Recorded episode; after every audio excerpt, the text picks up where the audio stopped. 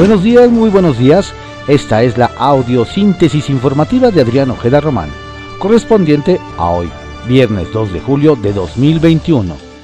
Demos lectura a las ocho columnas de algunos diarios de circulación nacional. Reforma. Ve solo tres cárteles, pero existen 20 más. Dice AMLO que no se puede enfrentar al crimen con más violencia. Advierten expertos expansión a zonas que antes no eran focos rojos. El Universal. Por pandemia bajan sueldo a 4 millones de trabajadores. El ajuste al salario diario de estos empleados fue de 502.4 a 392.2 pesos en promedio y 756 mil fueron despedidos, señala Infonavit. Excelsior. No podrán detener programas sociales. López Obrador da informe a tres años de su triunfo. Se destinaron 70 mil millones de pesos extra a salud. Morena y sus aliados podrán aprobar el presupuesto necesario para los proyectos claves de este gobierno, afirma el presidente. El financiero. Se acerca a 6% la expectativa de crecimiento. Encuesta Banjico. Ven experto, también más inflación durante 2021. El economista aprueban 130 países impuesto mínimo global a grandes empresas. Lo tasan en 15% sobre ganancias a partir de 2023. En lo que resta del año, cada uno de los gobiernos afinará un calendario para la adecuación de su marco tributario. OCDE. El impuesto mínimo global generaría para México casi 30 mil millones de pesos adicionales. Llorio. La jornada. Tribunal revoca fallos en contra de la ley eléctrica. Anula suspensiones otorgadas por el juez Fierro a dos empresas. La medida había beneficiado a Cajón de Peña y a Energía Verde Meyer. La decisión del colegiado se aplicará en breve tras su publicación. Dos togados han concedido 362 resoluciones contra la enmienda. Transnacionales promovieron gran parte de las medidas cautelares. Contraportada de la jornada. Secretaría de Salud. Aumentaron 18% los casos activos de COVID en una semana. Reportaron ayer 6.081 contagios y 201 decesos más en cifras oficiales.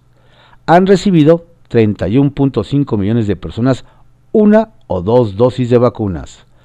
Retornan largas filas en kioscos de la Ciudad de México para pruebas rápidas incremento de 10% en infecciones por el coronavirus en países de Europa.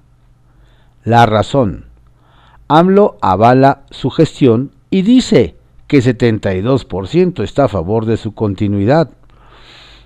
Informe al tercer año de su triunfo. Revela encuesta de presidencia y afirma, estamos bien calificados, con 6.7 promedio de 10. Dice que no ha fallado y que aspira a concientizar a más. Destaca gobernabilidad y paz en el país. No se han creado más cárteles, señala. Presume baja en delitos, aunque no en feminicidios, que creció 14%. El presidente asegura que no hubo elección de Estado.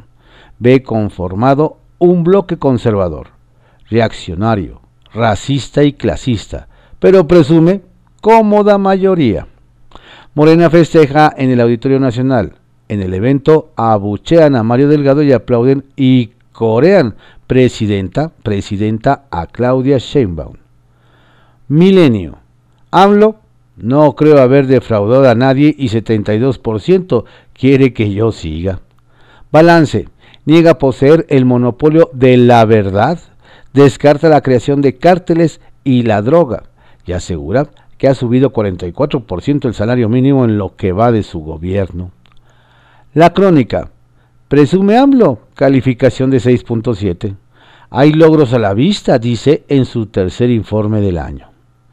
El Sol de México.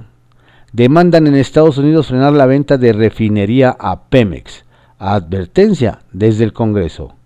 Hay riesgo para habitantes de Deer Park y temen terrorismo financiero de la estatal. El Heraldo de México celebra triunfo.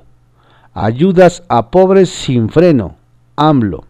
En un mensaje por el tercer año de su victoria, el presidente aseguró que su proyecto se mantendrá hasta el fin del sexenio, gracias a la cómoda mayoría que lograron en las elecciones del 6 de junio. Ovaciones. Consulta de AMLO. 6.7 de calificación y 72% de respaldo. No espera y celebra tres años del triunfo de 2018. Reporte Índigo. Sin verdadera agenda. Durante el mes que se conmemora a las personas de la diversidad sexual, tanto las autoridades gubernamentales como la iniciativa privada arropan a los símbolos de esta comunidad para parecer incluyentes. Sin embargo, poco hacen contra los verdaderos problemas, crímenes de odio, discriminación y falta de acceso a la justicia. Eje central. López Obrador. La omisión de los datos negativos. El presidente olvidó mencionar casos actuales de COVID, récord en crímenes y la falta de inversión confrontación directa con la oposición. Nuevo ingrediente en el discurso. Encuesta, el novedoso factor sorpresa en el informe presidencial. La prensa. Tianguis Luchón. Colectivos feministas toman estaciones del metro y arman un mercado ambulante.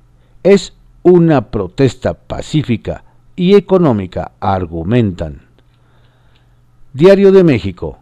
Anotan 56 mil mentiras a AMLO. Festeja con informe. Un análisis de la consultora política SPIM revela que desde el 3 de diciembre de 2018 hasta el pasado 30 de junio, durante las mañaneras, López Obrador contabiliza 56.181 declaraciones, declaraciones falsas o engañosas. El mandatario realizó ayer un evento con motivo de su tercer año del triunfo electoral donde admitió un alza de 14% en feminicidio, pero dijo que hay signos alentadores de estabilidad económica. Diario 24 horas. Demanda de camas hospitalarias al alza. Pandemia activa con 40.000 casos como en septiembre. Reportan en Estado de México ocupación al 100% de camas generales en 10 hospitales. Enfermos buscan atención en la Ciudad de México en donde anoche reportaban baja disponibilidad de camas para intubación en 10 nosocomios. El gobierno prepara certificado de vacunación anti-COVID para los ciudadanos. Debido a la pandemia, cae 70% el trasplante renal. Publimetro. México avala grabar con una tasa de 15% a los multinacionales. Economía. El apoyo de Estados Unidos ha sido decisivo para que pronto estos gigantes tributen donde hacen negocios y no donde tienen su sede. Diario contra réplica. Descarta creación de nuevos cárteles delictivos. AMLO en tercer informe.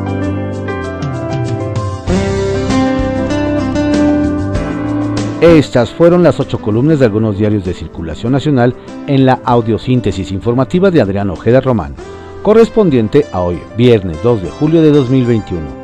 Tenga usted un estupendo día, por favor, cuídese mucho, no baje la guardia. La pandemia sigue y si va a salir abríguese porque las lluvias continúan. Estupendo fin de semana.